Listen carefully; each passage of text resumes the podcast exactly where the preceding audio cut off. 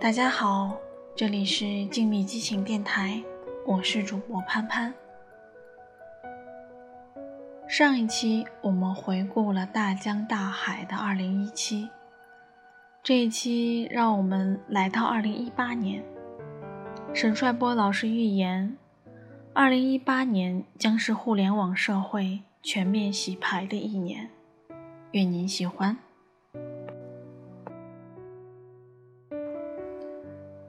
近期最热的财经头条是小米要在香港上市了，估值两千亿美金，这是一个惊人的数字。小米终究成为了经典商战案例，先取于清平之末，随后木秀于林风欲摧之，而后力挽狂澜。没有企业是完美的。能实现如此大的成功，可以说是天时、地利、人和三者不可缺一。雷军心心念念的那个江湖地位，不出意外就是他的了。而我们要思考的是，作为群众围观了这么多年，陪人家一路打怪练级，做到两千亿美金。你学到了些什么？如果你还是在骂骂咧咧，那基本是不太会有出息的了。不能全信，不能不学，不能掉队。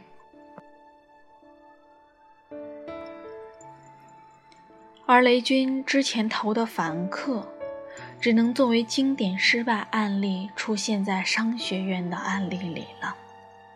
犯的错，大家都总结了一轮又一轮了。我不认为今天他做好一件衬衫，凡客还有机会翻盘，不存在的。站在六年前的风云交际处，凡客并不是没有机会越过龙门，还不是太顺利，野心。跑得比实力快。你看，雷军少年得志，一路想打败微软，但选错了对标，结果憋了一肚子气。那种愤懑之情，经常性隔着屏幕都能感受到。塞翁失马，焉知非福？但陈年岁数大了。很难再有一次巨大的机遇了。起码在二零一六年中旬，还没有几个人会觉得拼多多会成为电商第三极。几乎所有人都觉得电商平台的版图战争已经结束了。但是拼多多可以说是绕开了重点防线。渡过大渡河，又获得了老大哥腾讯的军备支持，而今大有在电商界三分天下之势。这告诉我们，天下从未有不变之大事。暗潮之下，谁能抓住真正的需求，又能抱上大腿，依然可以逐鹿中原。这就是巨头为什么不停的在收购的原因，各个行业都在兼并。腾讯的盟军，阿里的帝国对峙升级，而百度的日不落帝国终究缩到了英伦三岛上。更绝望的是，如果 All in AI 的反攻失败，腾讯、阿里。就连今日头条都不会让他有机会再来一次敦刻尔克大撤退的。不过四年前，百度还是一个不可侵犯的巨无霸。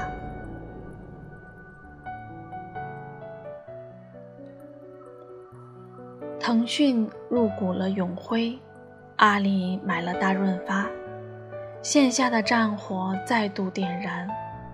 很多人嗨得不行，说的好像商业地产又开始回春了一样。对不起，巨头的加入只会让小玩家更绝望。星巴克的上海太古汇旗舰店，直接把这个城市乃至华东六省一市对咖啡店的审美往上拔了三层。太古汇是个好地方，位于川流不息的南京西路。民国起，这里就是风水宝地了。但是你到梅龙镇、中信泰富、八一八广场，形容顾客比服务员还少。你再到南京东路人民广场的起点看看。世贸百联、雅居乐、第一百货全部停业，整体改造。二十年前，你在这些位置卖屎都能发财。恒隆广场的办公室都开始空置，租不出去了。过去一票难求，外企都搬到外环线外了。一个时代。就这么悄无声息地彻底结束了。原因就是饱和，极度饱和。这些年，天量的钱被重复投到了太多地方，结果就是大家都别想赚到钱。对不起，地段论已经开始崩塌了。上海十七八条地铁线往外铺开，正在颠覆地产的占地为王的千年逻辑。起码没有想象的那么值钱了。举个例子，一个土生土长的上海人到了深圳，到了广州，看所有地名都一样。哪里配套好，哪里方便住哪里。所以珠江新城、福田、钱江新城才有机会起来。但是这个上海人在上海待着，还是记得现在黄浦区是南市区加老黄浦加卢湾区组成的。你去看看那些老上海人。没几个能走出狭隘的地段论的，他们全部错过了一次又一次暴富的机会。重仓浦东任何一个地方，重仓虹桥，哪怕重仓还没买房，那就不要怨别人了。谁让你觉得浦西内环外都是乡下？浦东的房地产完全靠人才移民撑起来的，因为他们没有那些地段束缚，也就是老思维的限制。当然，有一部分人真的有眼光，更多的是机遇。而本地人过去是不买房子的，因为国家都分了起码一套房子，过去被羡慕的。终究羁绊你。还有一些人一辈子在等拆迁，就是不买房子，等到死。我对上海人没有意见，我也是个土生土长的上海人。说实话，这个毛病不是上海人才有的，每个地方的人都有偏见。抛掉偏见，你才会打开世界。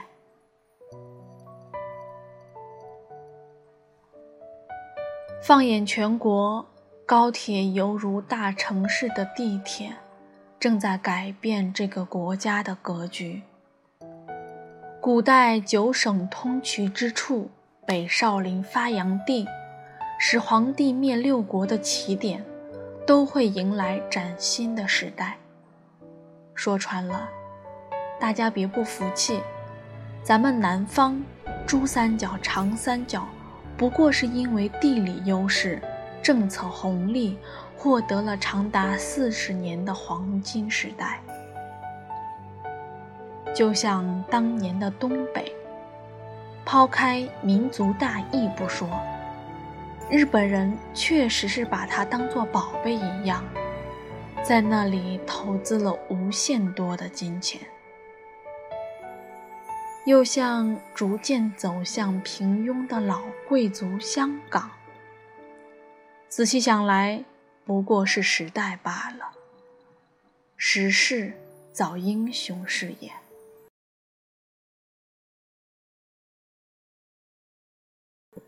中原大地等了那么多年，终于该上场了。秦始皇很早就看到了中原王朝最大的危机来自匈奴，所以他要修长城。他也知道南北要打通，所以他要修运河。可惜他太着急了，搞得基业崩塌。但是不得不承认，这就叫做格局和视野。只是他老人家失败了，所以叫做暴政。后来，有个人叫隋炀帝，北征高丽修运河，亦是把自己搞死。他比秦始皇还惨，起码始皇帝没有看到自己帝国的崩塌。刘邦知道自己单点打不过项羽。这么多年装孙子，不停收割周围，最后决战之日，其实刘邦的实力早已超越项羽。但是项羽并没有错，他只是错在失败了。很多年后，朱棣也是采取了直取单点南京的战略，秦王军队都来不及到京城。朱允文是死是活，就变成了传说了。而允文错就错在被儒家教条束缚，不想背上叔叔的罪名。老朱家的皇帝后来是一个不如一个，根本没有意识到海洋的重要性。自片甲不能下海后。国运的逆转就已然开始。荷兰、葡萄牙、西班牙、英国，一个个小小的国家轮番登上历史的舞台。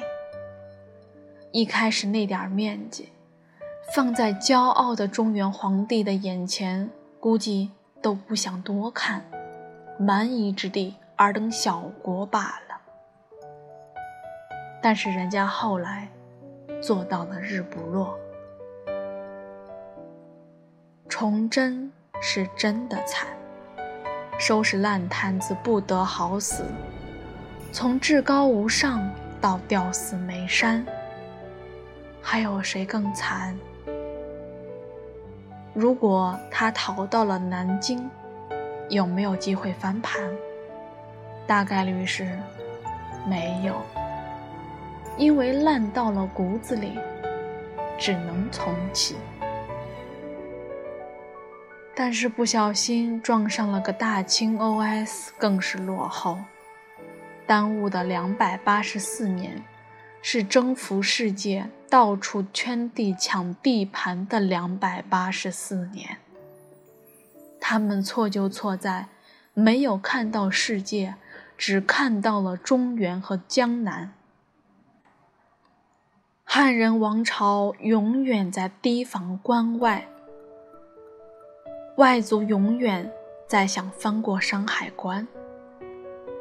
占有白白的汉族女人肥得流油的万亩良田，到最后，大炮是从吴淞口、虎门、威海卫打来的，打了个屁滚尿流。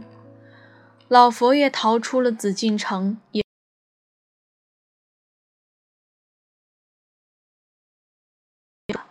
只是存量，不要用老眼光看人，不要以为优势永远不会颠覆。你要知道，你的优势一旦被突破，就会变得一文不值。有一些些积累的人，也别太得意。什么别墅豪宅，你以为能保你一世安稳？蛮难的。穷屌丝怎么翻盘？不要抱怨，不要把时间花在已经无法翻盘的游戏上消耗。你还有一线生机。成功当然是很难的。和蜀道一样难，但是现在的蜀山都挖了山洞了，你是要爬过去呢，还是坐火车过去？看你的造化了。造化看缘分，看自己，看命。欢迎来到二零一八，全面起牌开始了。我是潘潘，我们。下期再见。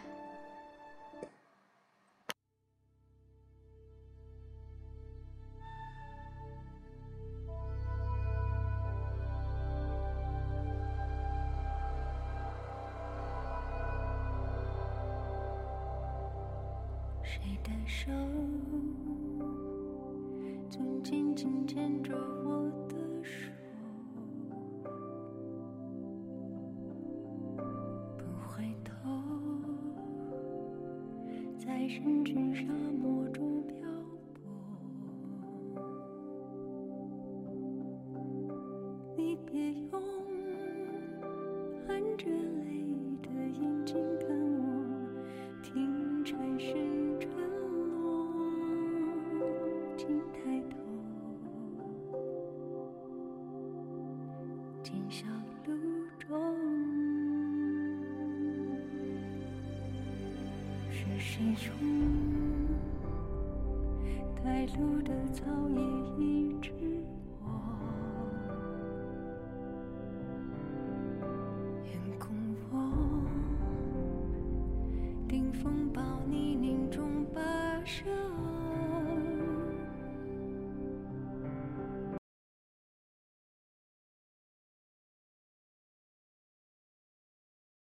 是谁说？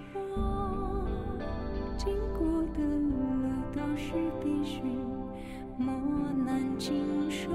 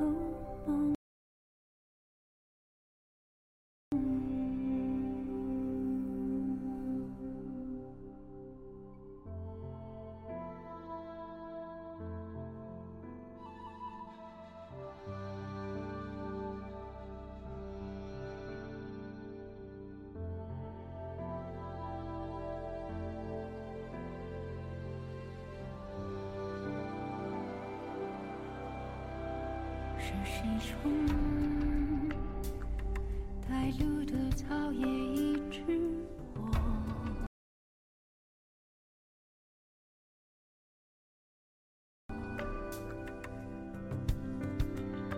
眼光望，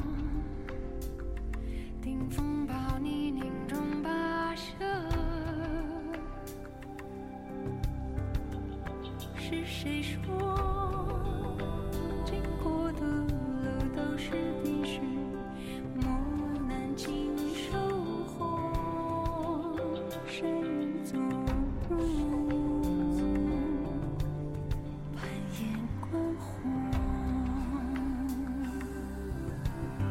今